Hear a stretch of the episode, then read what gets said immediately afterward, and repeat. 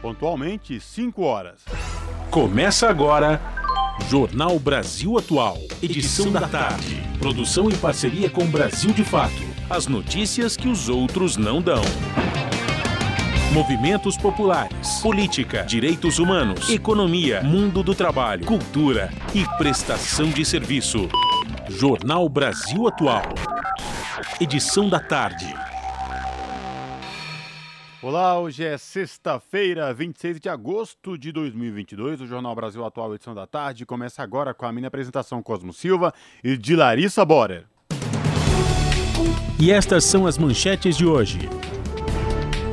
Terceiro a ser sabatinado no Jornal Nacional da TV Globo, candidato à presidência pelo PT, Luiz Inácio Lula da Silva, falou sobre Lava Jato, agronegócio e criticou o principal adversário nestas eleições, o presidente Jair Bolsonaro, do PL.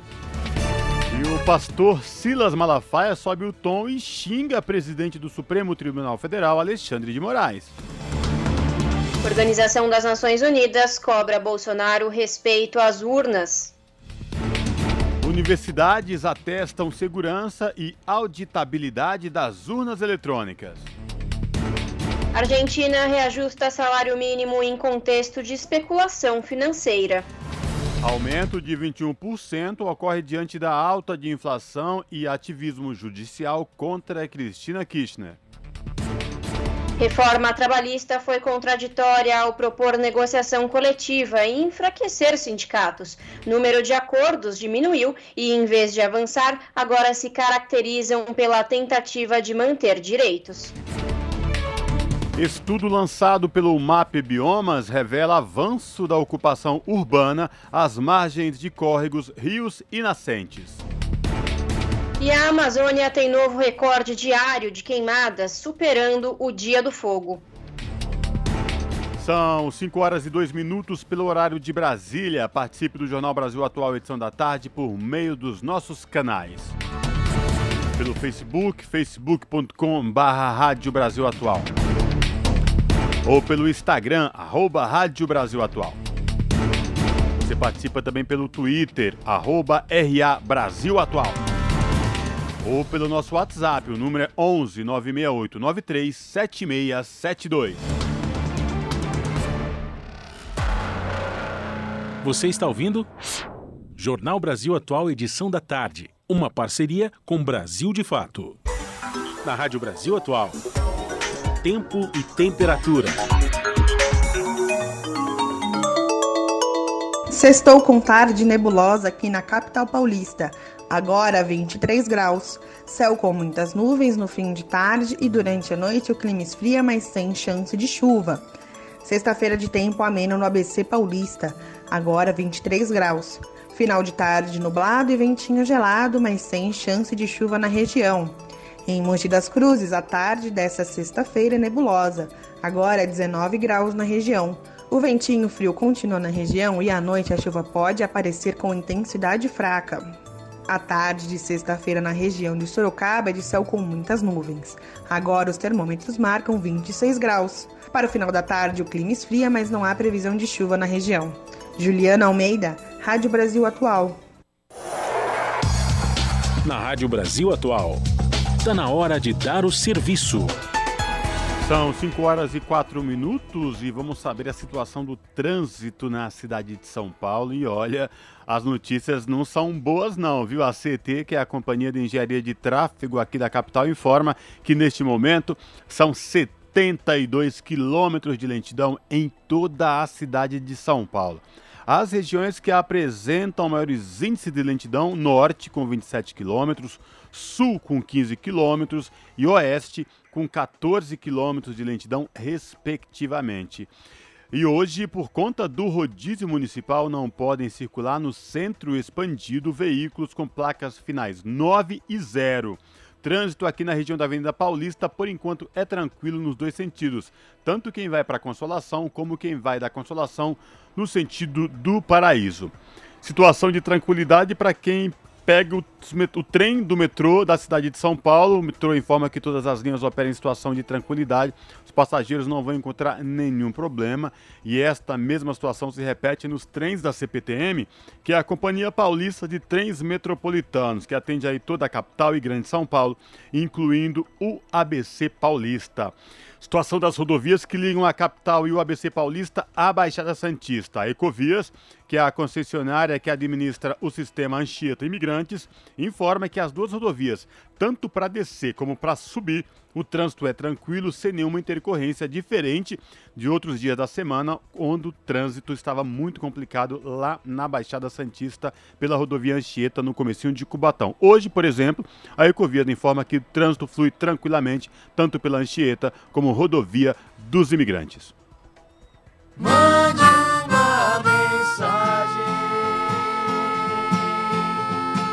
WhatsApp nove meia oito nove três. Sete meia sete dois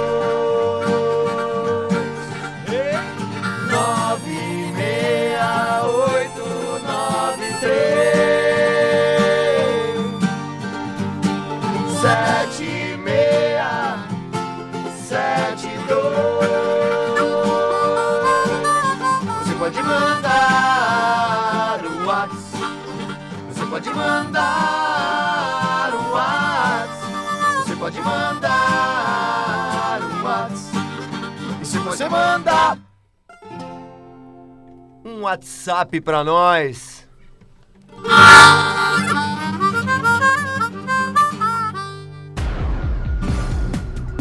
Jornal Brasil Atual.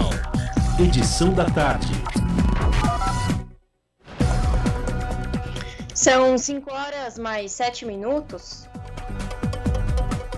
Terceiro a ser sabatinado no Jornal Nacional da TV Globo, o candidato à presidência pelo PT, Luiz Inácio Lula da Silva, falou sobre Lava Jato, agronegócio e criticou o principal adversário nestas eleições, o presidente Jair Bolsonaro.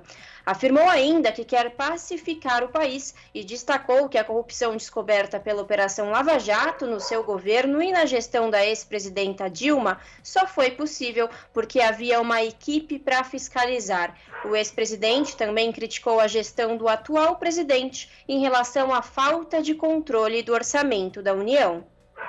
E eu tenho consciência que uma das tarefas minha e do Alckmin, se a gente ganhar, é a gente tentar, primeiro, trabalhar durante o processo eleitoral para que a gente eleja muitos deputados e muitos senadores com outra cabeça. Segundo, acabar com essa história de semipresidencialismo, de semiparlamentarismo no regime presidencial. Mas você acha mesmo O Bolsonaro parece o bobo da corte. Ele não coordena o orçamento. Veja que engraçado. Ele agora acabou de aumentar o, o auxílio emergencial para 600 reais, correto? Ele queria 200, a gente queria 600, ele mandou 500, agora mandou 600. Até quando? Até dia 31 de dezembro, porque na LDO que ele mandou para o Congresso Nacional agora, não tem a continuidade. O candidato ainda ressaltou que há setores retrógrados do agronegócio, contrários à preservação do meio ambiente, mas que grandes empresários e exportadores brasileiros estão preocupados com o desmatamento no país.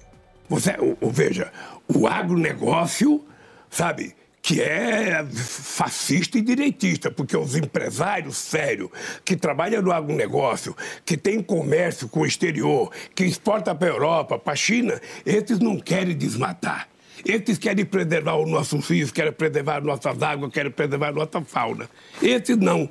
Mas você tem um monte que quer. Você está lembrado que o atual presidente tinha um ministro, sabe, do ambiente que dizia que era para, sabe, invadir com a boiada, para desmatar a Amazônia. Nós não precisamos plantar milho, soja ou cana, nem quiragado na Amazônia.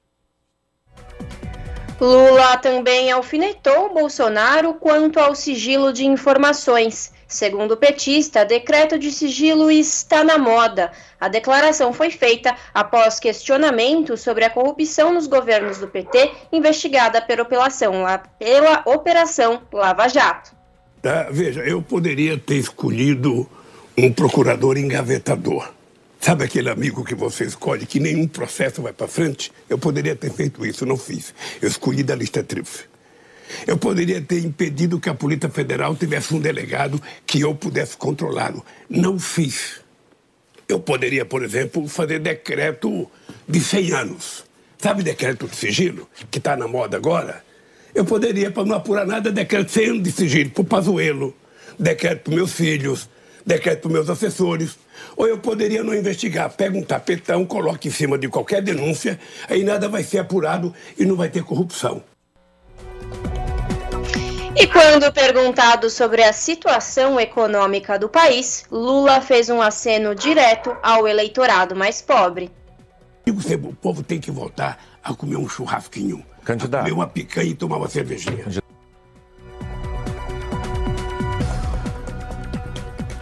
São 5 horas e 10 minutos pelo horário de Brasília e após o desempenho do ex-presidente Luiz Inácio Lula da Silva na entrevista ao Jornal Nacional na noite de ontem, o presidente Jair Bolsonaro, em primeiro momento, resolveu não ir ao debate de candidatos promovido por um pool de veículos liderados pela rede Bandeirantes.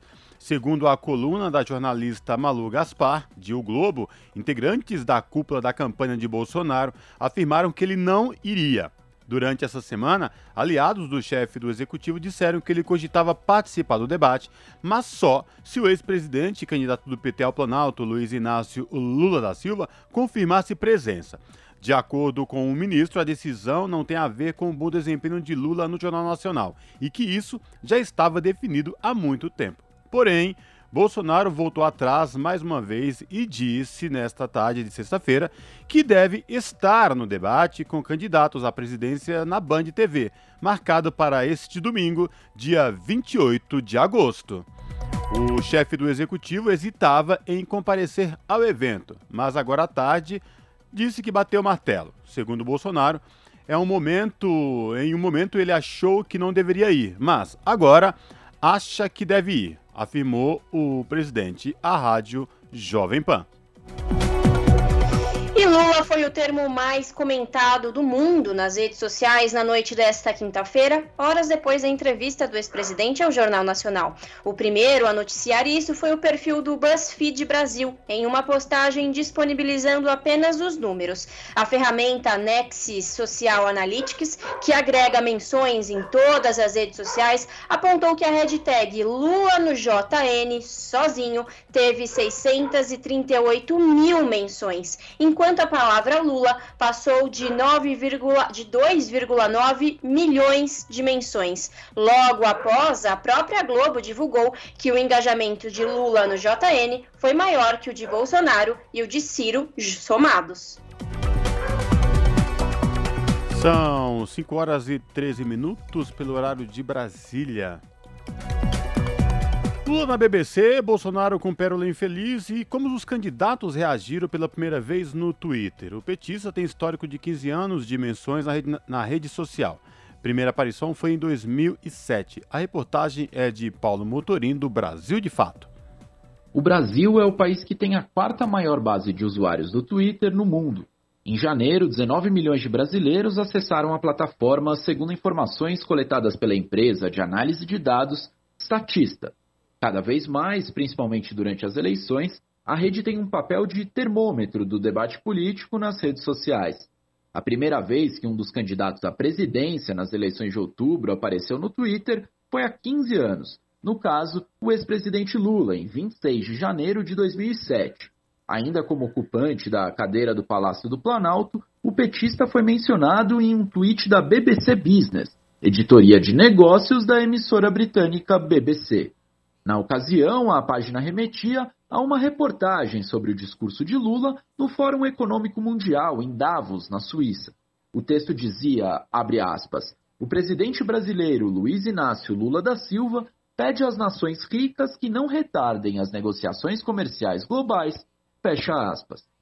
Candidato à reeleição, o presidente Jair Bolsonaro, do PL, apareceu pela primeira vez na rede social na conta do jornalista Gilberto Porcidônio, que hoje atua no jornal O Globo.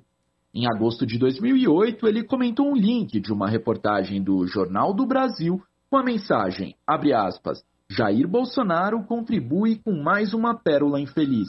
Fecha aspas.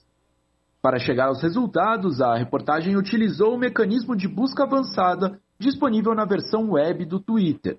Como filtro, escolheu publicações feitas a partir do dia 21 de março de 2006, quando a plataforma foi fundada como marco inicial. A data limite variou de acordo com cada um dos candidatos. No caso do atual presidente, há dois tweets anteriores ao de Porcidônio, mas que constam apenas o sobrenome Bolsonaro.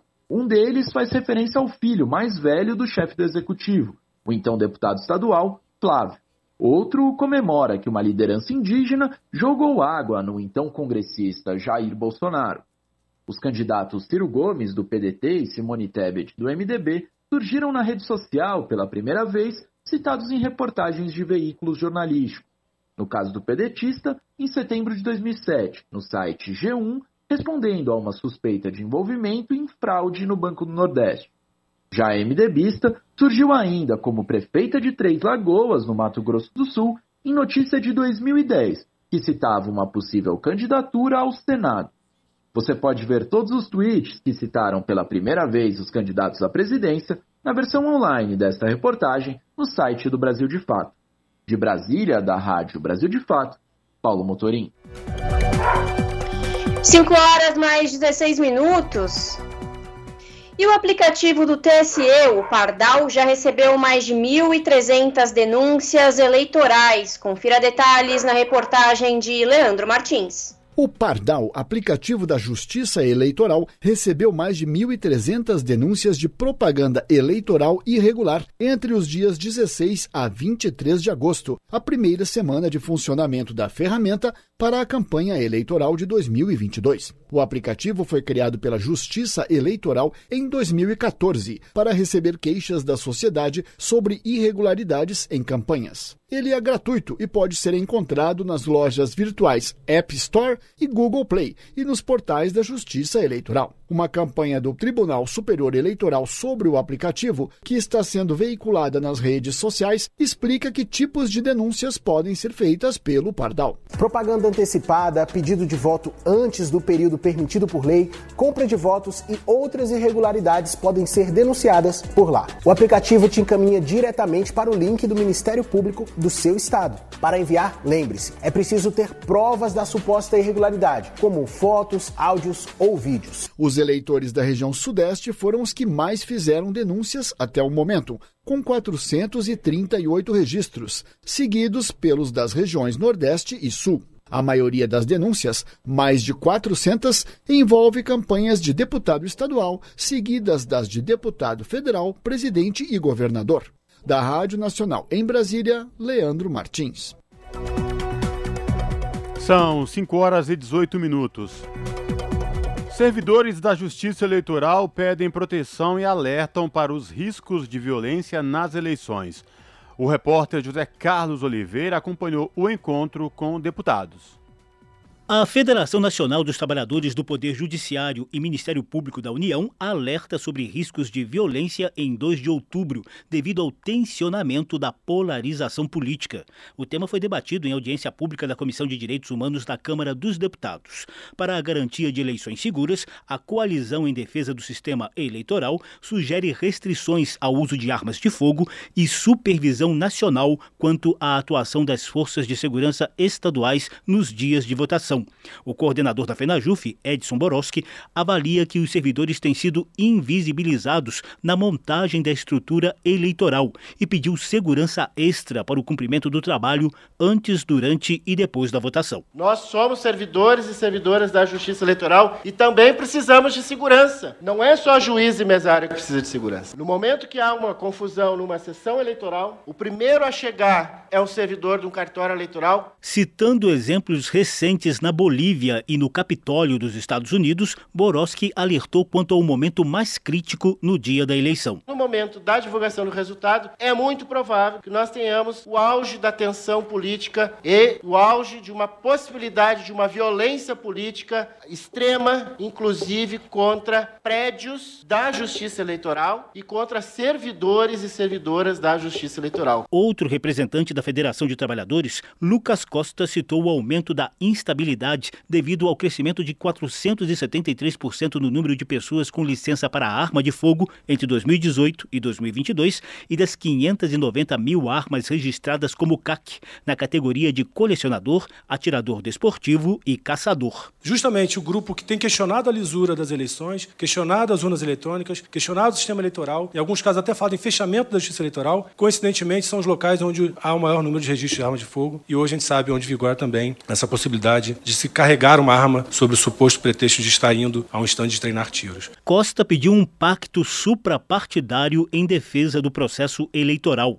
Conselheiro da Associação Juízes para a Democracia, Gabriel Veloso Filho reforçou a necessidade de suspensão dos CACs durante as eleições. O juiz integra a coalizão em defesa do sistema eleitoral. Os CACs são uma institucionalização da violência e causa uma situação imprevisível no dia da eleição a coalizão já solicitou que os CACs sejam paralisados dois dias antes e dois dias depois das eleições. E com isso nós teremos um elemento a menos de estabilização. Além desses pedidos, a coalizão cobra a atuação de algum órgão nacional para acompanhar eventuais denúncias quanto à atuação das forças de segurança estaduais no dia da eleição. Como uma das entidades observadoras da votação, a Associação Nacional dos Defensores Públicos já designou 83 profissionais para atuarem nos estados. Representante da ANADEP, Juliana Lintz, criticou o que chama de vilanização das urnas eletrônicas e das instituições democráticas. Lintz pediu um clima de segurança, paz e tranquilidade para que o direito do voto seja exercido com plenitude. O presidente da Comissão de Direitos Humanos, deputado Orlando Silva, do PCdoB de São Paulo, reforçou os apelos apresentados na audiência pública. Eu me comprometo a encaminhar formalmente, como presidente da comissão, um expediente ao presidente do Tribunal Superior Eleitoral, apontando a necessidade necessidade de dar mais visibilidade ao papel que têm os servidores. Me comprometo de tratar no ambiente da Câmara dos Deputados, com o próprio presidente Arthur Lira, para que se estabeleça um diálogo da Câmara com o Tribunal Superior Eleitoral no que diz respeito à restrição de armas. O deputado acrescentou que a Comissão de Direitos Humanos mantém parceria institucional com vários órgãos públicos por eleições limpas, seguras e transparentes. Da Rádio Câmara de Brasília, José Carlos Oliveira. 5 horas mais 22 minutos. E o pastor Silas Malafaia sobe tom e xinga o presidente do Supremo Tribunal Federal, Alexandre de Moraes. E a ONU cobra Bolsonaro respeito às urnas. Reportagem de Caroline Oliveira, com locução de Daniel Lamir. O pastor Silas Malafaia divulgou nesta quinta-feira, dia 25, um vídeo em suas redes sociais no qual afirma que o presidente do TSE, Tribunal Superior Eleitoral, ministro Alexandre de Moraes, é, em suas palavras, um desgraçado que rasga a Constituição. Além de atuar a despeito das iniciativas do Judiciário em rechaçar ataques à democracia e a roubos autoritários, Silas Malafaia convocou seus apoiadores para atos políticos no feriado do dia 7 de setembro. A publicação ocorreu após a Polícia Federal ter deflagrado uma operação de busca e apreensão contra empresários apoiadores do presidente, autorizada por Alexandre de Moraes. Os oito empresários defenderam um golpe de Estado em um grupo de WhatsApp em caso de derrota de Bolsonaro nas eleições deste ano. Outro destaque da ronda política do Brasil de fato é uma declaração da chefe de Comissão de Direitos Humanos da ONU, Michelle Bachelet. Ela afirmou que o presidente Jair Bolsonaro, do PL, tem a obrigação de garantir o respeito ao resultado das eleições, bem como a democracia. Em sua última coletiva de imprensa antes de deixar o cargo da ONU, nesta quinta-feira, em Genebra, na Suíça, Bachelet demonstrou preocupação com os arroubos autoritários de Bolsonaro e seus ataques às instituições democráticas. Bachelet informou ainda que o Alto Comissariado para os Direitos Humanos da ONU está ciente e a par de análises sobre os discursos de ódio proferidos no Brasil durante o período eleitoral. Ela lembrou em seu discurso o assassinato do guarda municipal Marcelo Arruda, tesoureiro do Partido dos Trabalhadores em Foz do Iguaçu, no Paraná, em julho deste ano. O assassino foi o agente penal José da Rocha Guaranho, explícito apoiador de Bolsonaro. A Ronda Política do Brasil de Fato destaca também que a Procuradoria-Geral da República inicia a investigação preliminar para apurar ataques de Bolsonaro às urnas. A vice-procuradora-geral da República, Lindor Araújo, abriu uma investigação preliminar para apurar se o presidente da República cometeu algum crime ao deslegitimar a segurança das urnas eletrônicas durante encontro com embaixadores em 18 de julho deste ano. Conforme documento enviado ao Tribunal Superior Eleitoral na quarta-feira, dia 24, no qual informa a abertura da investigação, Araújo afirma que a apuração preliminar é o mais adequado neste momento. Confira outros detalhes da ronda política no site brasildefato.com.br. Da Rádio Brasil de Fato, com reportagem de Caroline Oliveira de São Paulo. Locução: Daniel Lamir. Jornal Brasil Atual, edição da tarde, são 5 horas e 25 minutos. Universidades atestam segurança e auditabilidade das urnas eletrônicas. Estudos foram realizados nos códigos-fonte das urnas modelo 2020. A reportagem é de Beatriz Arcoverde. O Tribunal Superior Eleitoral informou hoje que três universidades entregaram relatórios que atestam a segurança e a auditabilidade do sistema eletrônico de votação. As conclusões foram feitas por especialistas da USP, Universidade de São Paulo, da Unicamp, Universidade Estadual de Campinas, e da UFPE, Universidade Federal de Pernambuco. Os estudos foram realizados nos códigos-fonte das urnas, modelo 2020, que serão usadas pela primeira vez no pleito de outubro. A sugestão para a testagem dos novos equipamentos foi feita pelo Ministério da Defesa e as Forças Armadas. Segundo o TSE, as instituições foram unânimes e categóricas em atestar a segurança do sistema e dos equipamentos que compõem a urna eletrônica. A íntegra dos relatórios está no site do TSE. Com informações da Agência Brasil, Beatriz Arcoverde, da Rádio Agência Nacional. 5 horas mais 27 minutos. E a Justiça Eleitoral garante que a urna chegue às comunidades indígenas. O juiz eleitoral do Tribunal Regional Eleitoral do Amazonas, Edson Rosas Neto, explicou que, bem antes das eleições, é feita uma preparação prévia e um estudo de cada comunidade tudo isso para garantir que esses cidadãos possam exercer o direito de votar. Reportagem de Beatriz Albuquerque. Quatro horas de distância dos centros urbanos.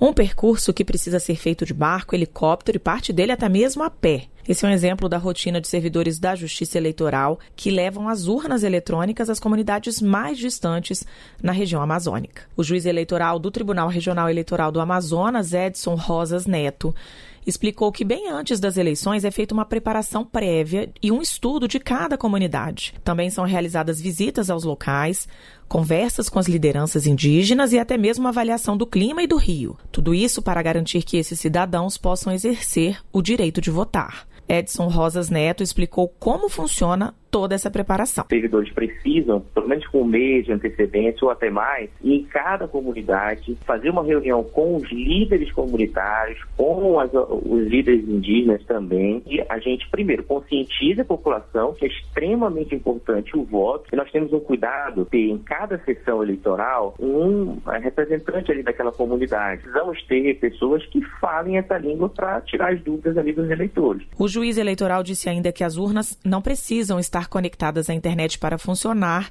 Isso quer dizer que o fato de não ter sinal nessas comunidades não interfere na eficácia da votação. Toda a estrutura nesses locais vai ser montada no dia anterior às eleições para garantir que a votação ocorra da melhor maneira. Rosas Neto fez um convite a essas populações para não deixarem de escolher os seus candidatos no dia 2 de outubro todos os eleitores que estejam lá no dia da urna, exerçam o seu direito de votar, escolham o seu candidato de acordo com a sua consciência, com as suas pesquisas, e que é importante que a gente faça uma pesquisa de cada candidato, para que a gente vote corretamente e nós tenhamos um futuro melhor. Importante lembrar que neste pleito, todas as sessões eleitorais vão funcionar de acordo com o horário oficial de Brasília. Então, por causa da diferença de fuso horário, em algumas localidades da Amazônia, com duas horas de diferença em relação ao horário da capital, por exemplo, as sessões serão abertas às 6 horas da manhã e a votação será encerrada às 3 horas da tarde. Da Rádio Nacional em Brasília, Beatriz Albuquerque. São 5 horas e 30 minutos. Na noite de ontem foi ao ar a conversa entre Juca Kfouri e Gilberto Carvalho no programa Entrevistas. Um dos fundadores do Partido dos Trabalhadores, Carvalho, foi ministro dos governos petistas e braço direito de Lula nos oito anos de mandato. Assim como na política, a religião sempre esteve presente na trajetória do filósofo. Durante o programa, ele falou sobre a importância do trabalho de base e do diálogo entre atores políticos e as igrejas. Vamos conferir. Gilberto Carvalho é uma figura de destaque na construção da política brasileira. Foi um dos fundadores do Partido dos Trabalhadores na década de 80, braço direito de Lula nos oito anos de mandato e chefe da Secretaria-Geral da Presidência no governo Dilma. Mas a realidade é que sua trajetória teve início na religião. Ainda criança, aos 11 anos de idade, se matriculou no seminário com desejo de dedicar a sua vida ao sacerdócio. Os planos mudaram com o tempo. Na conversa com Juca Kifuri, Gilberto Carvalho destacou a importância do diálogo entre segmentos religiosos e setores políticos. Há muito espaço para aliança, para conversa com muitos pastores e, e, com muitos fiéis por esse Brasil afora, porque tem um, aspecto bastante interessante que o crescimento principal do neopentecostalismo hoje não se dá pela expansão das grandes igrejas, e sim pelo surgimento incalculável de novas pequenas igrejas autônomas. Mas no atual momento, nós temos que focar na possibilidade das alianças com setores de boa vontade, daqueles que cuidam dos pobres mesmo, e fazer ao mesmo tempo um combate às, às fake news. Agora, quero insistir: a esquerda tem que mudar a sua atitude. Nós temos que voltar a pisar o barro da periferia, a conviver solidariamente com a periferia, porque senão nós não construiremos uma nova forma de educação popular e de reconstrução de cidadania no Brasil. Isso não depende de eleição. É um trabalho que nós temos que fazer. Foi na igreja que Gilberto Carvalho teve contato com um trabalho que mudou sua vida. No final da graduação, conheceu o projeto Rondon em uma viagem à Imperatriz, no Maranhão. Criada em 1967, a iniciativa integrava estudantes voluntários a comunidades carentes e isoladas no interior do país, onde participavam de atividades assistenciais. Apesar de ter nascido na ditadura militar, o projeto mostrou ao filósofo a coerência entre a luta pela justiça e a religião. E eu voltei de lá transformado. Eu estava na época fazendo Aliança Francesa, é, me organizando para fazer um mestrado na Europa pelos próprios, pelo próprio seminário e tal. E quando eu volto, eu rompo com a Aliança Francesa, rompo com, com qualquer coisa que não fosse é, é, o trabalho com, com, pela justiça e com os pobres. Então, para mim foi uma experiência contraditória, porque o Rondon foi uma, uma iniciativa da ditadura, né, para tentar fazer uma integração nacional aos moldes e na concepção da ditadura mas acabou sendo contraditoriamente para mim uma, um momento de vivenciar é, concretamente como era possível a coerência entre o evangelho e a luta pela justiça. Foi, eu sou muito grato ao Rondon por isso. O trabalho de base continuou presente na vida de Gilberto Carvalho. Durante quatro anos, ele dirigiu o Instituto Cajamar, que de 1986 a 1997 destinou-se à formação sindical e política. Hoje, é um dos diretores da Escola Nacional de Formação Política do PT, responsável pelo projeto que criou, este ano, os Comitês Populares de Luta, espaços organizados voltados às novas formas de participação política. Na massa, ninguém se identifica, ninguém se forma. Você tem que ter as células, você tem que ter os pequenos grupos, onde a pessoa é acolhida, onde a pessoa é reconhecida, onde ali em torno de um chá, de um café, de um bolo de fubá, você vai discutindo com o povo e vai fazendo os processos de formação vinculados à realidade. Como disse Paulo Freire, a formação real é você é, teorizar a partir da prática, é sistematizar a tua experiência de luta e com isso ganhar um, uma qualificação melhor na tua, na tua luta. A íntegra da conversa entre Juca Kifuri e Gilberto Carvalho está disponível no YouTube. O programa Entrevistas vai ao ar todas as quintas-feiras, às nove e meia da noite, na TVT. Júlia Pereira, Rádio Brasil Atual e TVT. Você está ouvindo? Jornal Brasil Atual, edição da tarde. Uma parceria com Brasil de Fato. 5 horas mais 35 minutos. E o Dia Internacional da Igualdade Feminina é celebrado nesta sexta-feira. A data é comemorada desde 1973 para lembrar a conquista do voto feminino. No Senado, estão em exame propostas para elevar a representatividade das mulheres na política. A reportagem é de Regina Pinheiro. A escolha do dia 26 de agosto para ser o Dia Internacional da Igualdade Feminina é uma alusão à 19ª Emenda Constitucional dos Estados Unidos, que garantiu às mulheres do país o direito ao voto em 1920. No Brasil, 2022 celebrou os 90 anos da conquista do voto feminino. As mulheres compõem a maioria dos eleitores brasileiros, mais de 52%. Porém, os homens ocupam a maior parte dos cargos eletivos. Estão em análise no Senado projetos com o intuito de aumentar a representatividade feminina e promover a igualdade de direitos entre homens e mulheres. Um deles, de iniciativa da líder da bancada feminina, senadora Elisiane Gama, do Cidadania do Maranhão, torna obrigatória a participação de ambos os gêneros na composição das chapas de candidatos aos cargos de presidente da República, governador e prefeito. A nossa participação ainda é muito pequena, comparativamente aos demais países do mundo. A nossa posição está acima de 100, 134. Veja que é um, um, número muito alto. Você pega, por exemplo, aqui a América, a nossa participação ela está praticamente nós somos a segunda menor participação, uma participação baixíssima. A gente tem que mudar e estabelecer vagas de mandato. A Argentina fez isso, Chile fez isso, vários países aqui na América fez, fizeram isso. Outra proposta, de autoria da senadora Simone Tebet, do MDB de Mato Grosso do Sul, prevê a reserva de gênero de pelo menos 30% dos lugares para cada sexo na composição dos órgãos partidários.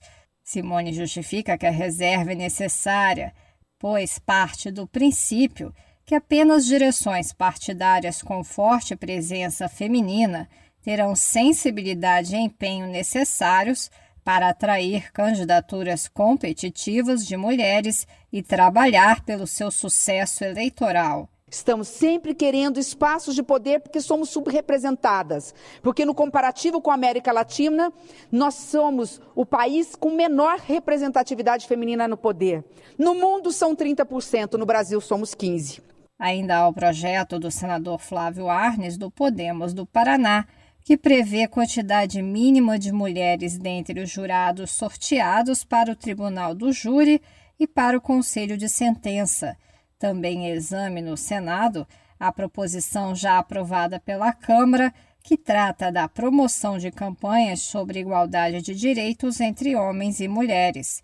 Pelo texto, as campanhas publicitárias não deverão reproduzir estereótipos que reforcem a condição da mulher como única responsável por trabalhos e hábitos domésticos. Da Rádio Senado, Regina Pinheiro. Jornal Brasil Atual, edição da tarde, são 5 horas e 38 minutos. E a falta de dados oficiais centralizados sobre violência contra a mulher é um dos problemas apontados por especialistas para a efetiva aplicação da Lei Maria da Penha. A repórter Carla Alessandra acompanhou a reunião sobre o tema. Vamos acompanhar. Para as participantes da audiência pública da Comissão de Defesa dos Direitos da Mulher da Câmara, um dos fatores que impede a aplicação total da Lei Maria da Penha é justamente a falta de dados de qualidade capazes de nortear as políticas públicas de combate à violência. A reunião fez parte das atividades do Agosto Lilás, dedicada a ações de combate à violência contra a mulher.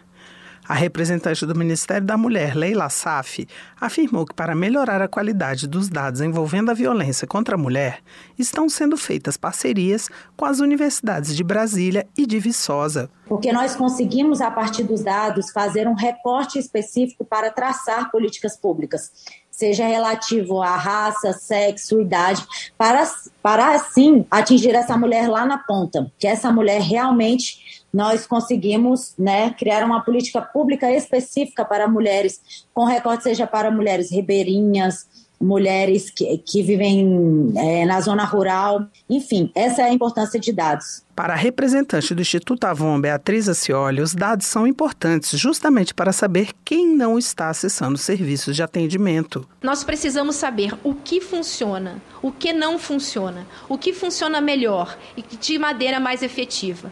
Qual o impacto, por exemplo, das delegacias especializadas no atendimento a mulheres quando comparado com, delega com delegacias comuns? E as medidas protetivas de urgência são eficazes na mitigação do agravamento da violência doméstica, por exemplo?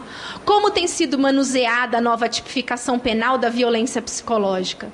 Quais os principais gargalos e entraves que as mulheres encontram ao tentar acionar a rede de acolhimento e enfrentamento? E aquelas que não conseguem acioná-la? Por que não o fazem? Estamos melhorando ou piorando nossos indicadores? Já a representante da ONU Mulheres, Débora Albu, afirmou que é preciso garantir vários mecanismos de combate à violência contra a mulher que não ocorre de forma uniforme em toda a sociedade. Avanços para as mulheres e meninas só serão possíveis enfrentando violações de direitos humanos que estão nas causas raiz da violência contra meninas e mulheres.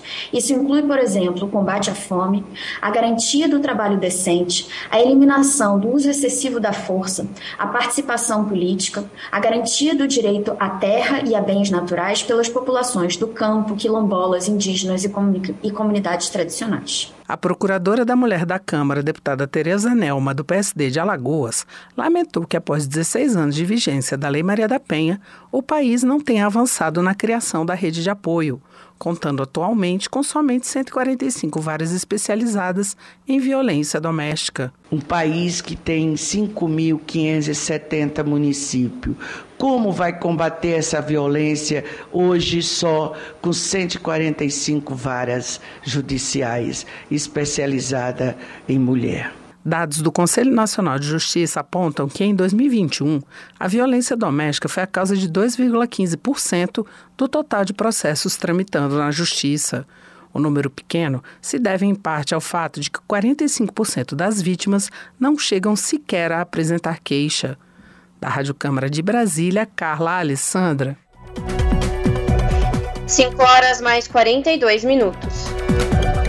A Justiça do Rio condenou o ex-policial militar Orlando Oliveira de Araújo, o Orlando Curicica, a 25 anos de prisão nesta quinta-feira por homicídio triplamente qualificado. Orlando é suspeito de chefiar uma milícia em Jacarepaguá, na zona oeste do Rio.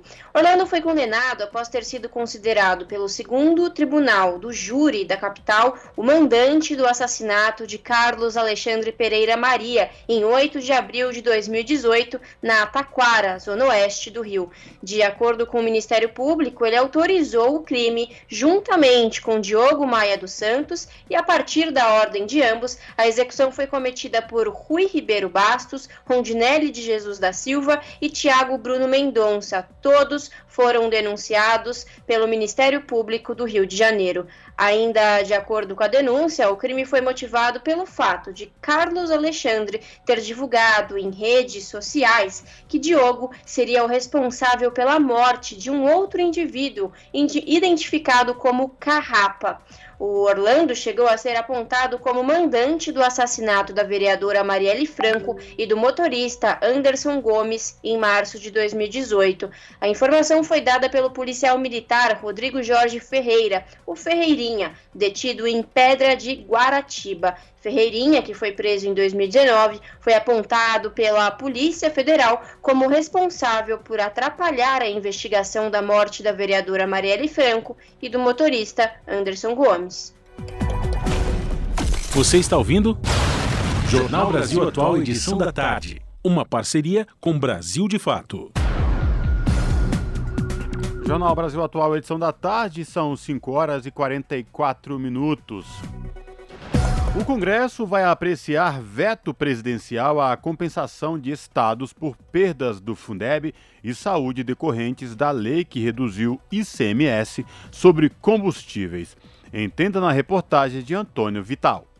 Desde meados de junho, quando o Congresso aprovou o projeto que limitou a alíquota máxima de ICMS que estados podem cobrar sobre os combustíveis, o preço do litro da gasolina caiu de quase R$ 8,00 para uma média de R$ 5,00, o que deixou os motoristas felizes e ajudou a controlar a inflação. Outros fatores também contribuíram para isso, como a queda de mais de 20% no preço do petróleo no mercado internacional. Mas o projeto, transformado em lei, limitou também o ICMS sobre a energia elétrica, as comunicações e o transporte coletivo.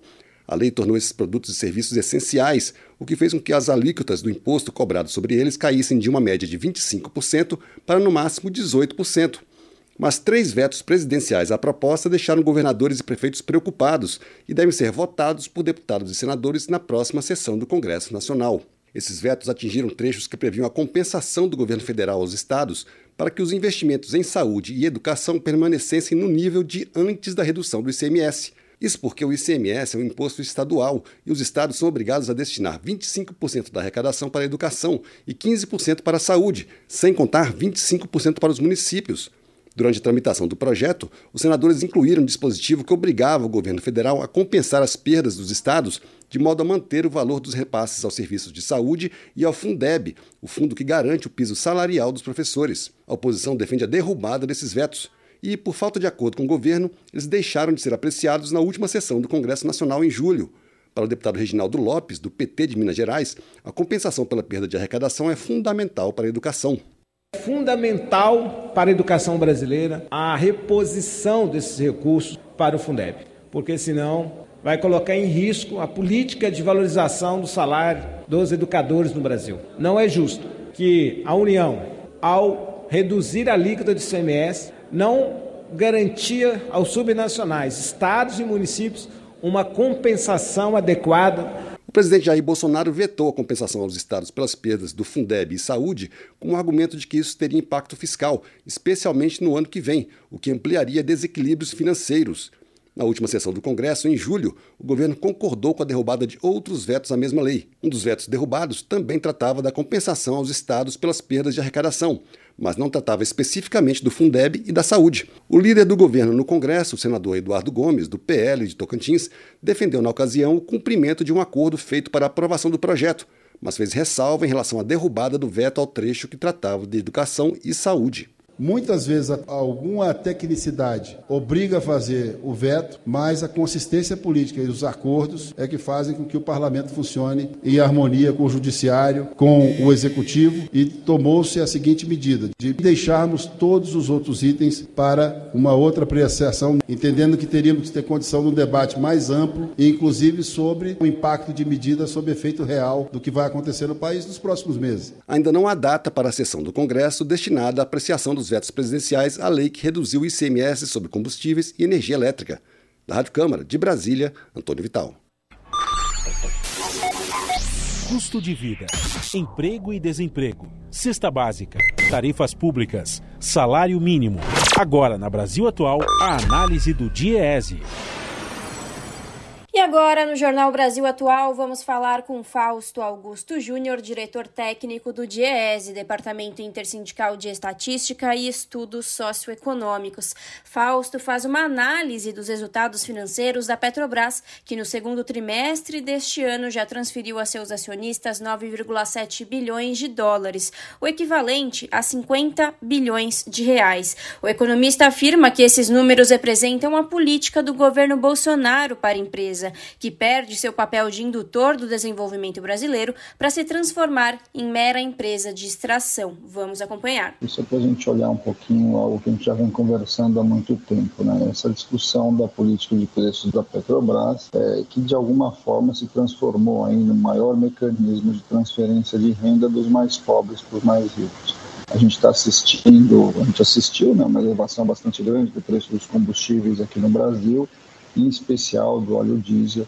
é, que de alguma forma explica né, esse movimento. Porque, afinal de contas, o preço do barril de petróleo é, subiu no mercado internacional, a taxa de câmbio subiu, e na outra ponta você tem aí a diferença entre o custo de produção e o custo efetivo aí de venda no mercado brasileiro. A Petrobras distribuiu uma infinidade bastante grande de, de, de, de lucros e dividendos. Né? Se a gente pegar o primeiro semestre, a gente vai ver que mais de 130 bilhões é, de reais foram distribuídos como lucros e dividendos. E isso, de certo modo, vai mostrando um pouco o caminho da gestão desse governo com relação à política de preços de combustíveis de um lado e de outro a gestão da Petrobras. E mais grave do que tudo isso, além de, de, desse absurdo do ponto de vista de você ter é, um dos principais motivos é a elevação de preços do Brasil tem a ver com, com, com esses lucros que estão sendo distribuídos.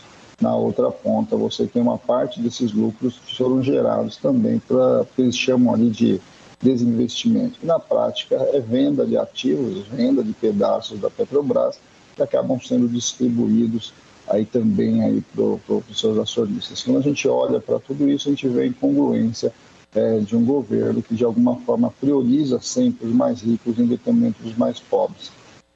Se a gente entrar no miolo desse debate agora, né, inclusive o atual presidente tem falado muito da questão da deflação e etc., que também tem a ver com combustível, vamos lembrar que isso acontece principalmente por conta da redução do ICMS de estados e municípios, que, de novo, o que você tem feito é retirar recursos da saúde, da educação, da assistência social e transferir aí para o preço da gasolina.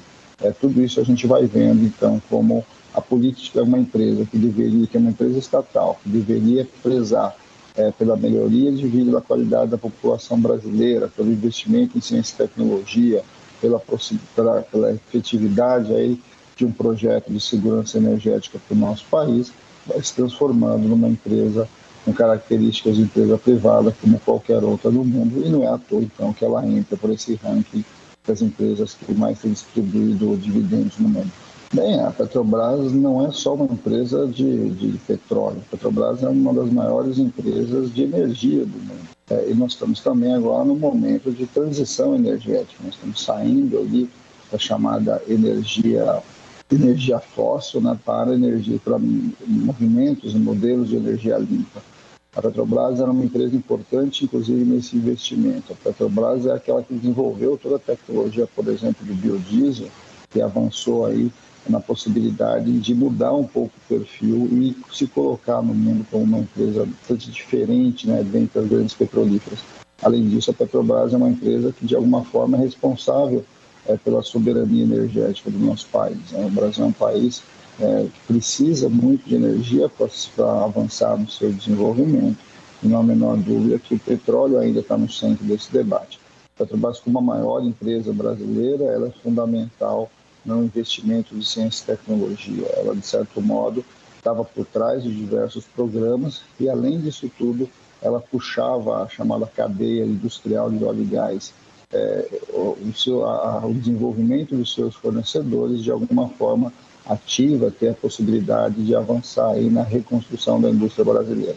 Tudo isso foi desmontado, tudo isso foi desconstruído e buscam transformar a Petrobras basicamente numa empresa que é exploradora de petróleo. Ou seja, o, o papel dela vai se limitando cada vez mais a ser uma empresa ali que retira petróleo de, de altas profundidades e coloca e vende no mercado internacional. Vamos lembrar que isso é uma, é uma simplificação é, de uma empresa que, da importância da Petrobras.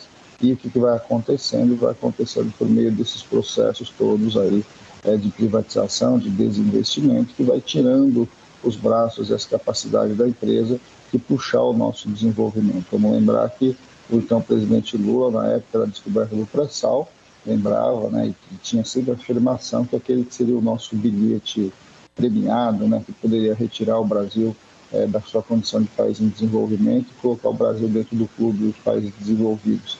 É, e que na prática não é isso que a gente está assistindo. A gente está assistindo a Petrobras como mais um dos mecanismos aí empobrecimento da população. Quando a gente olha para tudo isso, que a gente vê como a atual política de preço da Petrobras a atual política energética do Brasil precisa ser mudada. Acabamos de ouvir Fausto Augusto Júnior, diretor técnico do DIEES, Departamento Intersindical de Estatística e Estudos Socioeconômicos, aqui no jornal Brasil Atual. Esse é o Jornal Brasil Atual, edição da tarde. Uma parceria com Brasil de Fato. Jornal Brasil Atual, edição da tarde, são 5 horas e 54 minutos. E o setor cultural se mobiliza para a regulamentação da Lei Paulo Gustavo.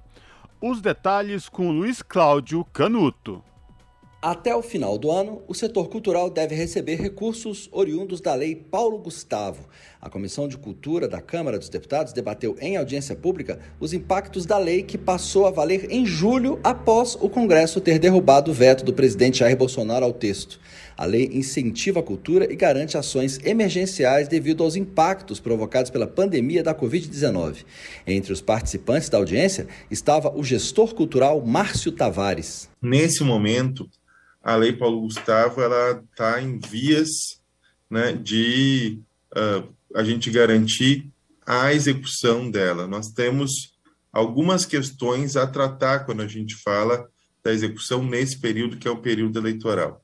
Nós temos a possibilidade e o governo federal precisa garantir o acesso dos municípios uh, e dos estados à plataforma Mais Brasil para que haja um cadastro uh, das, das suas propostas, né, a respeito de como uh, esses municípios pretendem aplicar os recursos da Lei Paulo Gustavo. A plataforma Mais Brasil é uma ferramenta que possibilita a transferência de recursos do orçamento e da Seguridade Social da União a órgão ou entidade da administração pública. A Lei Paulo Gustavo autoriza repasse de cerca de 3,86 bilhões de reais em recursos federais a estados e municípios para fomento de atividades e produtos culturais, como forma de atenuar os efeitos econômicos e sociais da pandemia da Covid-19. Do total a ser liberado pelo Poder Executivo, cerca de 2,8 bilhões devem ir para o setor audiovisual e outro 1,6 bilhão de reais será repartido entre outras atividades culturais. Segundo Márcio Tavares, a mobilização do setor cultural resgatou recursos do Fundo Nacional de Cultura que poderiam ter se perdido se não houvesse a Lei Paulo Gustavo. E segundo Cris Ramires, que é assessora técnica da Comissão de Cultura da Câmara, os recursos estarão disponíveis nos próximos meses. A gente estima que o governo, até entre 30 e 60 dias, regulamente a LPG. Ele já publicou uma instrução normativa criando um comitê para isso.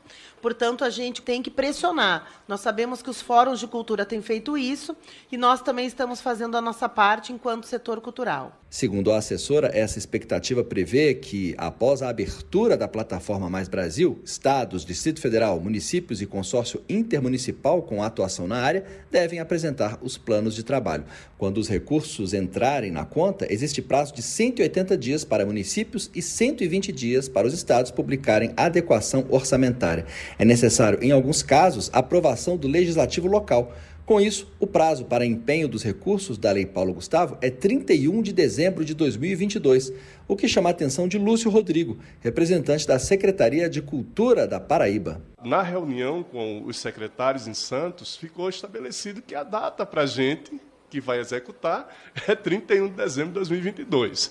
E aí, esses cabelinhos aqui, eu não sei se vai estar na cabeça no dia 31 de dezembro, mas é muito, é muito difícil para a gente mesmo. Por isso que essa pressão para que essa regulamentação saia o mais rápido possível é importante, porque nós também no Estado temos que fazer a adequação orçamentária e também é criar nossa própria regulamentação dos estados. Mas pode demorar mais. Se houver atraso, o prazo pode ser prorrogado para, no mínimo, 31 de março de 2023, por causa de vedações da lei eleitoral. E a prestação de contas dos recursos precisa ser feita 24 meses após o repasse.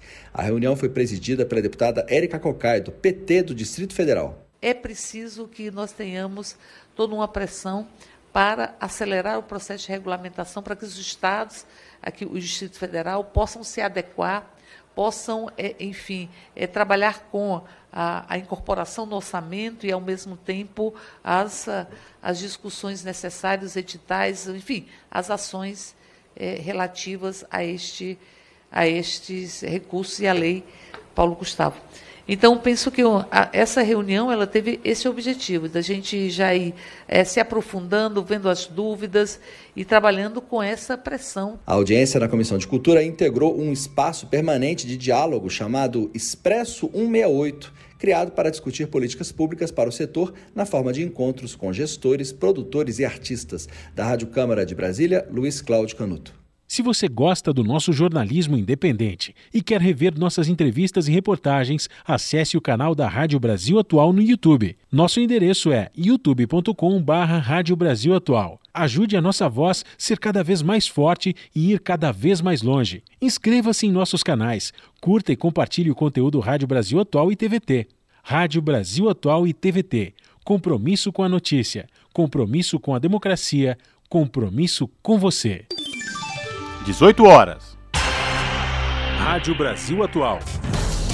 Para sugestões e comentários, entre em contato conosco por e-mail redação@jornalbrasilatual.com.br ou WhatsApp DDD 11 96893 7672. Acompanhe a nossa programação também pelo site redebrasilatual.com.br.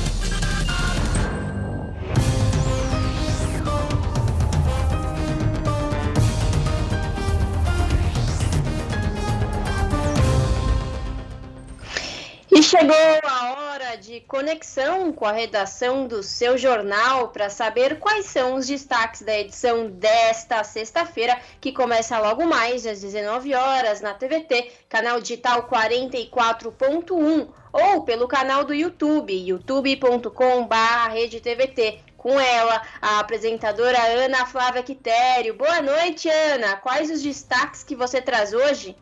Olá, Lares e Cosmo, uma excelente sexta-feira a vocês e a todos os ouvintes da Rádio Brasil Atual. Sexta-feira um pouco diferente é essa, não é mesmo? Comparado-se a outra, que estava né, fria, gelada, essa está um pouquinho mais quente. Final de semana também promete ser de altas temperaturas, só muda um pouco mesmo no domingo.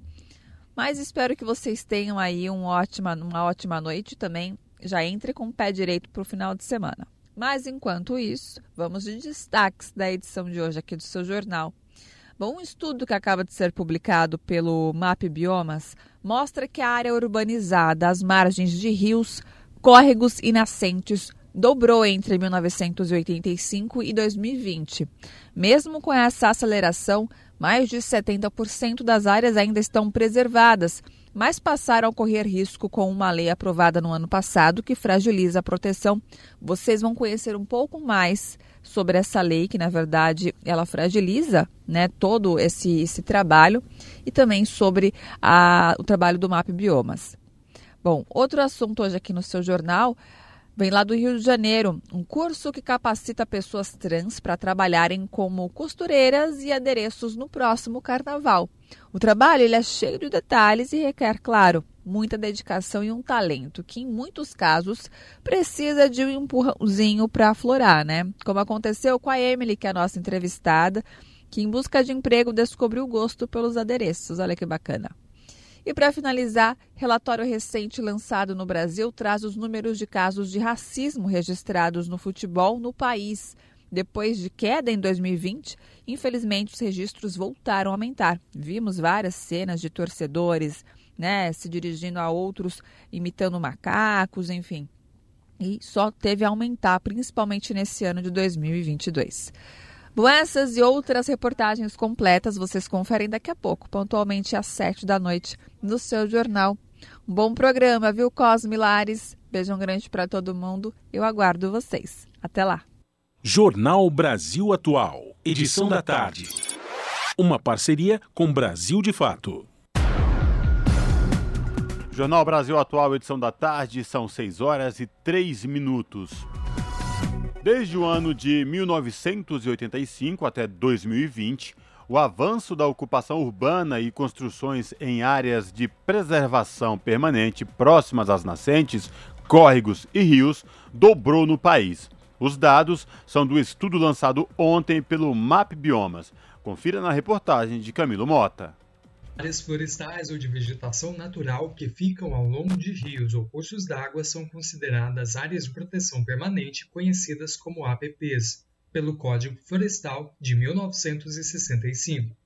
A legislação determina a preservação dos recursos hídricos, paisagens e biodiversidade com foco no bem-estar das populações. Acontece que no ano passado, um projeto de lei de 2019, o 14285, de autoria do deputado Rogério Peninha, do MDB, deslocou a competência de definir as áreas de preservação com distâncias mínimas dos cursos d'água aos municípios, sem a necessidade de seguir o Código Florestal.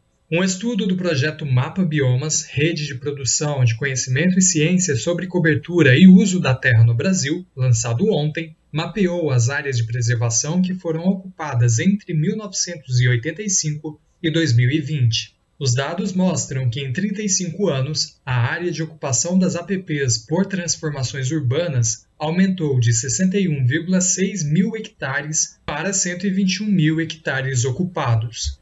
Isso significa que uma área equivalente ao tamanho da cidade do Rio de Janeiro foi ocupada ao longo de nascentes, córregos e rios durante esses anos, e 20 municípios brasileiros são responsáveis pela urbanização em áreas a 30 metros dos corpos d'água.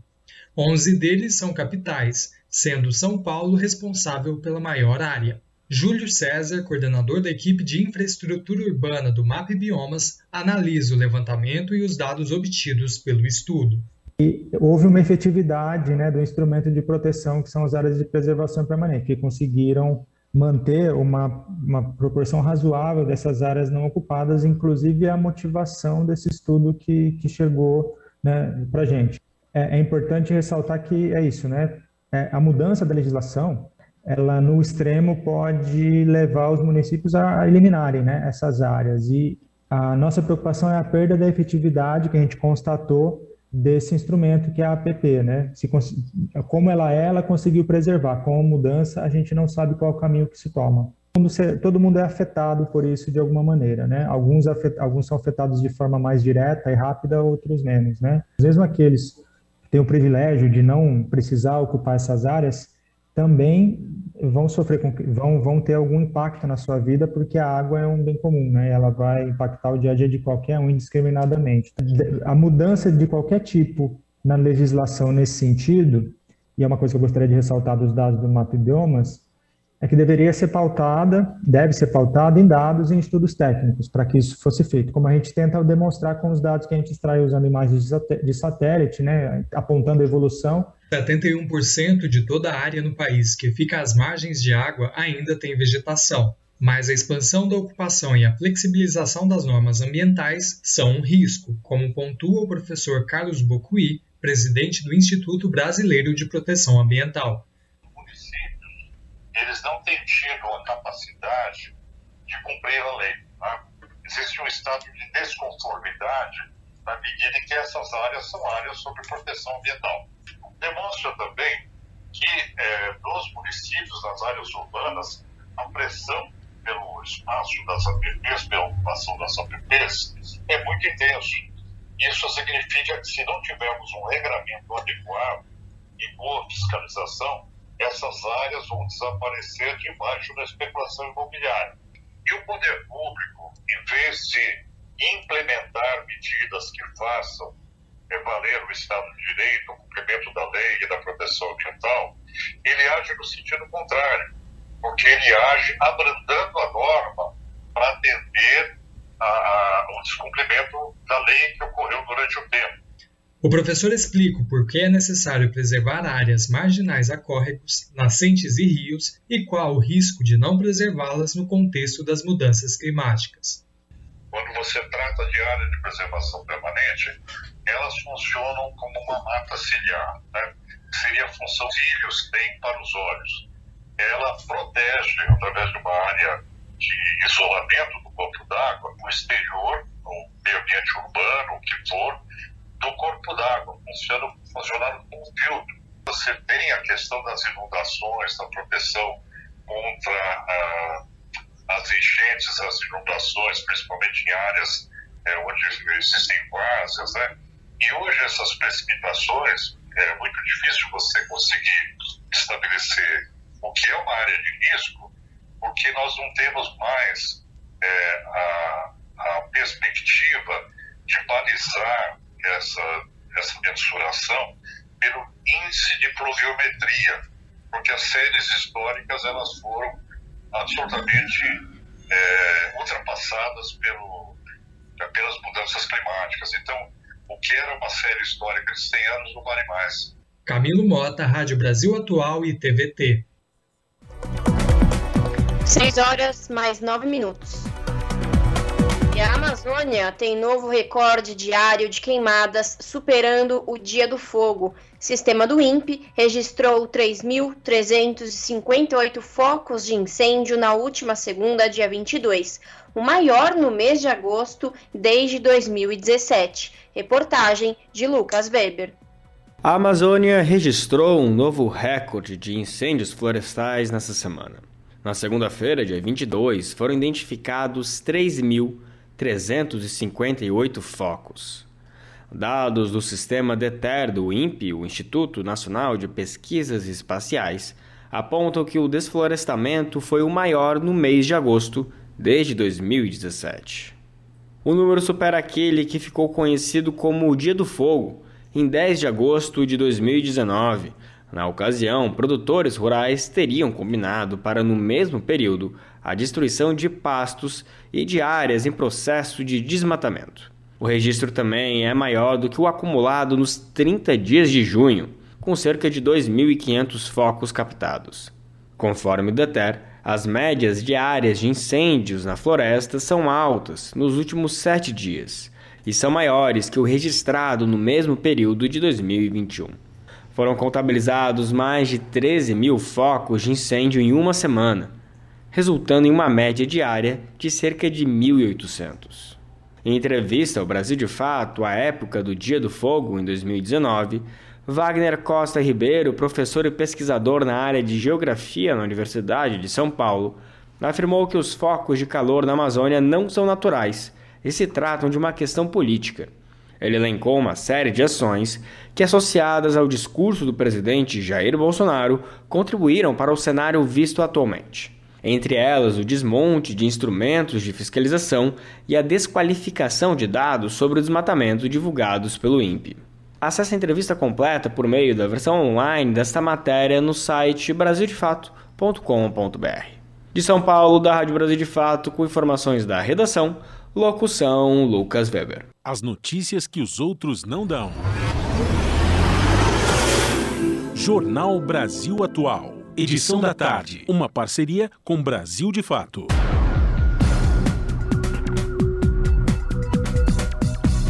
E o nosso contato agora no Jornal da Rádio Brasil Atual é com o Vitor Nuzzi, o Vitor Nuzzi, que é repórter do portal da Rede Brasil Atual, redebrasilatual.com.br. Olá, Vitor, tudo bem com você? Prazer falar contigo. Sextou, hein? É, sextou, Cosmo. Olá, obrigado pelo convite. Boa tarde aí para você. Vitor, diga lá, nesse sextou, quais destaques do portal da RBA você traz para os nossos ouvintes nesta tarde? Cosmo, a gente fez uma matéria, mais uma, né, na verdade, sobre a famosa reforma trabalhista, né, a, a Lei 13467, que está completando né, cinco anos de vigência. Né, e nesses cinco anos ela nunca deixou de ser questionada, né, Cosmo? Que a gente lembra que na, na época da tramitação era, era o governo Temer, né, após o impeachment, e o discurso mais recorrente era de que a, a reforma, abre aspas, né, era necessária criar empregos, uh, dar segurança jurídica. Então, a gente lembra que esses foram, foram os, né, os argumentos mais comuns na época. E, e como a gente pôde constatar, é, os empregos prometidos não vieram, né, muito menos a segurança jurídica. Então, a gente está fazendo uma matéria no final de semana é, sobre outro aspecto, né, sobre a questão da negociação coletiva, que era, era um, um outro argumento né, que a, a lei iria valorizar a negociação coletiva, mas isso também não aconteceu.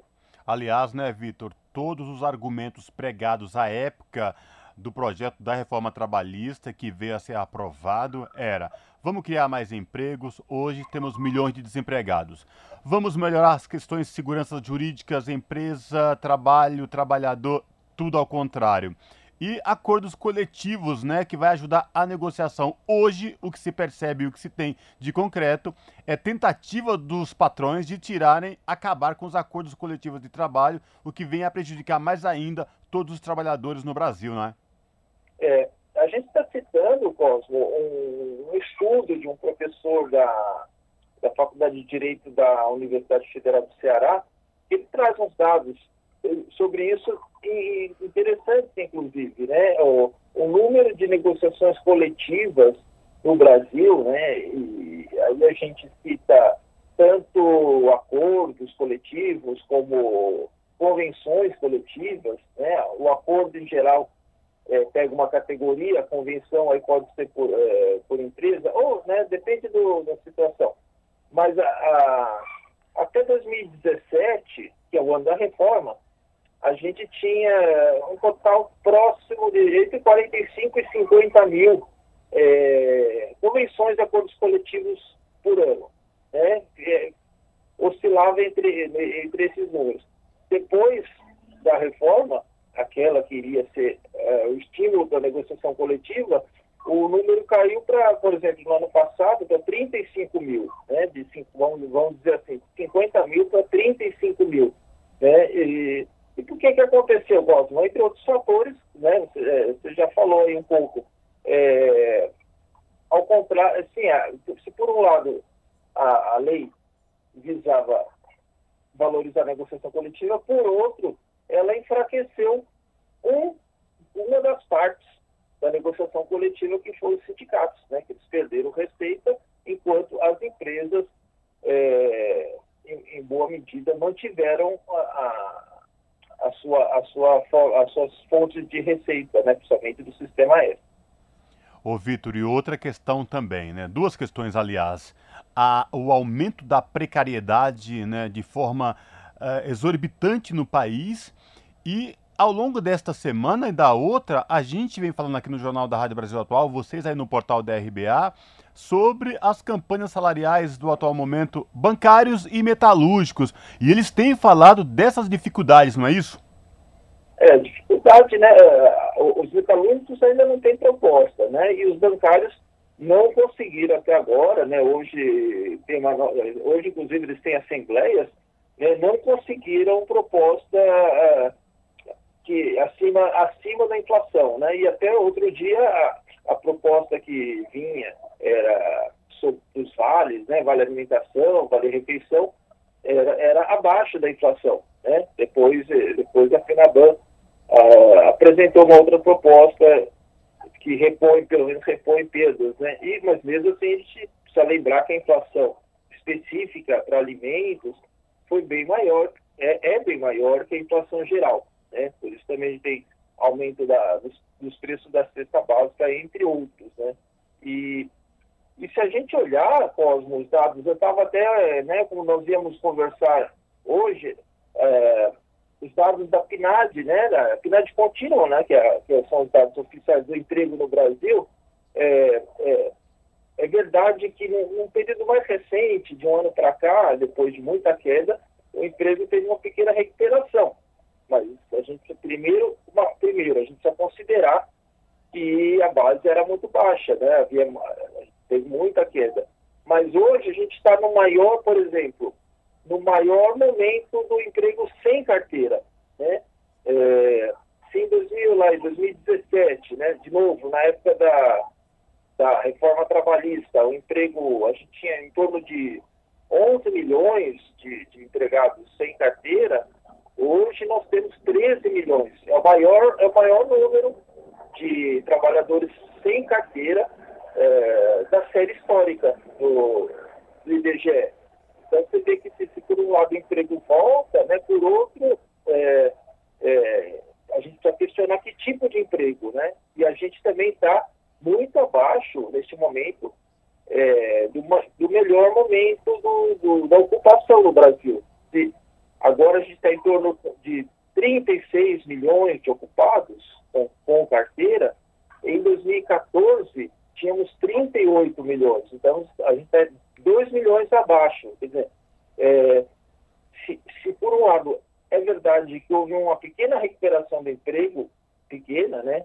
É, por outro, é preciso refletir sobre que tipo de emprego que está sendo criado, né? Sem proteção, com salários menores, é, ou seja, é, o emprego precário e, e, a gente tem, sem contar, né, Paulo?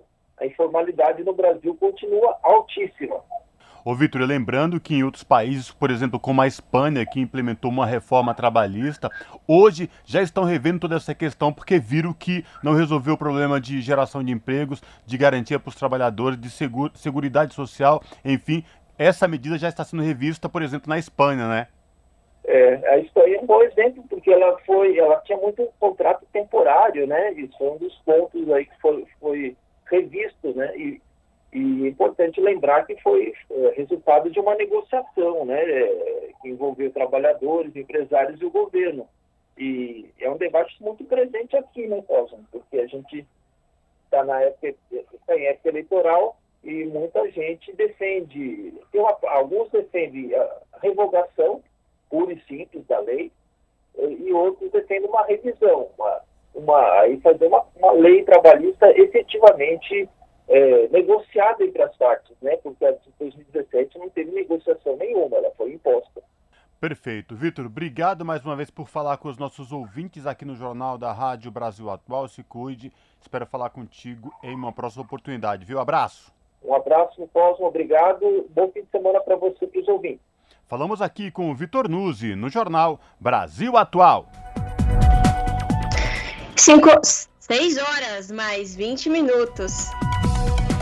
A rede TBT transmite neste domingo o debate entre os candidatos à presidência da, Re da República a partir das 9 horas da noite, que será realizado pela Rede Bandeirantes, em parceria com a TV Cultura, o jornal Folha de São Paulo e a UOL. A transmissão acontece no canal de TV 44.1 digital e no canal do youtube.com barra rede TVT. Estarão presentes os candidatos ao Planalto mais bem colocados nas pesquisas eleitorais.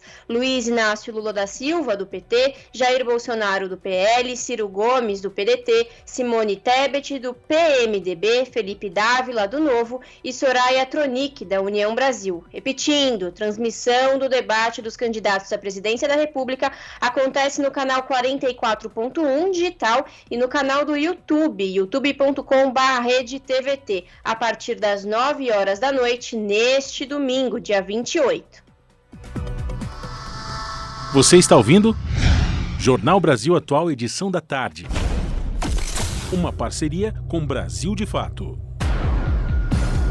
Jornal Brasil Atual, edição da tarde, são 6 horas e 22 minutos. E a Argentina reajusta salário mínimo em contexto de especulação financeira de lawfare. Aumento de 21% ocorre diante da alta da inflação e ativismo judicial contra Cristina Kirchner. A reportagem é de Fernanda Paixão, do Brasil de Fato. O novo valor do salário mínimo na Argentina foi ajustado nesta semana em relação à inflação. Em reunião na última segunda-feira, o Conselho do Salário Mínimo definiu entre sindicatos, empresários e o governo um aumento de 21% sobre os 47.850 pesos, ou R$ 1.800. A correção será gradual até novembro, com valor final equivalente a R$ 2.600. No mesmo dia, organizações sociais realizaram um cortejo fúnebre simbólico ao salário mínimo, que não corresponde a uma cesta básica familiar. Esteban Marcione, da organização Frente Popular Dario Santichan, explica o que defendiam os movimentos sociais e sindicais.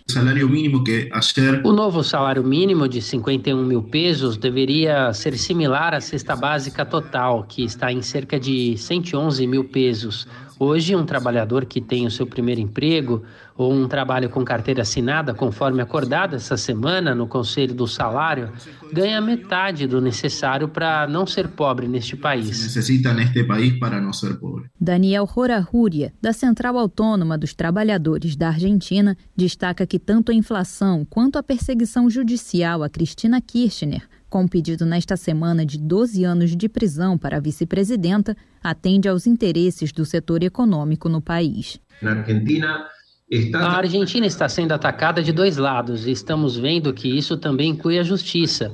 Há um golpe econômico dos que fixam os preços e dos grupos concentrados da economia, impulsionando o aumento de preços e especulando com os valores do dólar. Por outro lado, há uma investida da justiça nisso que foi vivido em quase toda a América Latina, o lawfare, no Brasil com Dilma e Lula, no Equador com Rafael Correa, no Paraguai com Fernando Lugo, agora apontam para nós. Não é que mirem a vice-presidência, mas nós vimos o que significam esses ajustes, com congelamento da administração pública e dos salários. Pública de los salarios. Somado aos 45% de ajuste aplicados em março deste ano, a correção total do salário mínimo até novembro ficará um pouco abaixo da inflação interanual, de 71%.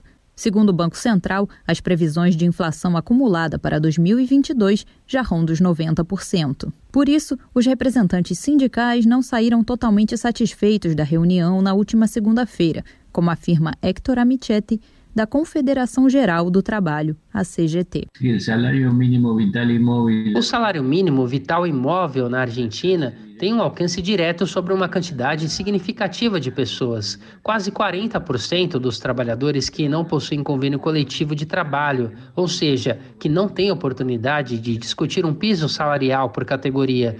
Portanto, o salário mínimo é uma referência muito importante. Também é um valor de referência para os auxílios sociais, como o potenciar trabalho, que atende trabalhadores desempregados ou que simplesmente sobrevivem de bicos.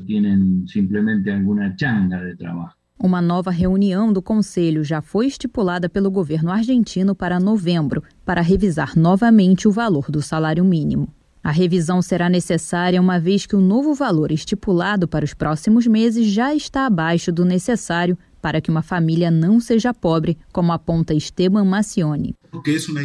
É uma discussão que não deve limitar-se à recuperação salarial, deve ser um debate integral que abarque a conformação de preços, a cadeia de vendas, comercialização e produção de alimentos. Esse é um debate mais integral. Mais integral. Do Rio de Janeiro para a Rádio Brasil de Fato, Fernanda Paixão. Na Rádio Brasil Atual tempo e temperatura. O final de semana na capital paulista será de solzão, mas também terá um pouco de chuva. No sábado, o dia será de sol entre nuvens e clima quente. À noite, o clima esfria um pouco, mas sem chance de chuva, com máxima de 29 e mínima de 15 graus. No domingo, a situação muda. O dia começa com poucas nuvens, o sol aparece, mas à noite a previsão é de chuva leve com máxima de 28 e mínima de 16 graus. Nas regiões de Santo André, São Bernardo do Campo e São Caetano do Sul, o final de semana também será ensolarado, mas também pode chover. No sábado, máxima de 29, mínima de 15 graus. O dia será de solzão e clima quente. À noite, o clima esfria um pouco, mas sem previsão de chuva. No domingo, o clima será diferente. O dia começa com sol entre nuvens e na parte da tarde a previsão é de chuva localizada em algumas regiões com máxima de 26 e mínima de 15 graus. Em Monte das Cruzes, nada diferente. O final de semana será de ventinho gelado e sol entre nuvens. No sábado, máxima de 28 e mínima de 14 graus. O dia começa com sol entre nuvens e à tarde o clima fica abafado, sem chance de chuva na região. No domingo a situação muda. O dia começa com algumas nuvens com clima quente, mas a previsão é de chuva leve na parte da tarde, com máxima de 27 e mínima de 15 graus. Em Sorocaba, o final de semana será de clima quente no interior. No sábado, o dia será de céu com algumas nuvens e sol predominante durante todo o dia, sem chance de chuva na região, com máxima de 30 e mínima de 16 graus. No domingo, mesma coisa. No domingo, o dia começa com algumas nuvens, mas o sol será predominante. Há possibilidade de chuva leve no período da tarde, que pode se estender para o período da noite, com máxima de 30 e mínima de 15 graus. E para você que está curioso para saber como o tempo fica na segunda-feira, prepare o guarda-chuva e a blusa, pois a temperatura vai cair em São Paulo. Bom final de semana a todos. Juliana Almeida, Rádio Brasil Atual. E antes de a gente encerrar esta edição do Jornal da Rádio Brasil Atual, edição da tarde, a gente reforça aí o convite que a Rede TVT transmite neste domingo o debate entre os candidatos à presidência da República a partir das 9 horas da noite, que será realizado pela Rede Bandeirantes em parceria com a TV Cultura, o Jornal Folha de São Paulo e o portal UOL. A transmissão acontece aqui na TVT no canal 44.1 digital em São Paulo e Grande São Paulo e no canal do YouTube da TVT, youtube.com barra rede TVT. Estarão presentes aí os candidatos à corrida presidencial deste ano. Repetindo, a transmissão do debate dos candidatos à presidência da República acontece na TVT, canal 44.1 digital e no canal do YouTube da TVT, youtube.com barra rede TVT, a partir das 9 horas da noite, neste domingo, dia 28, na rede Bandeirantes de Televisão. Bom final de semana, tchau!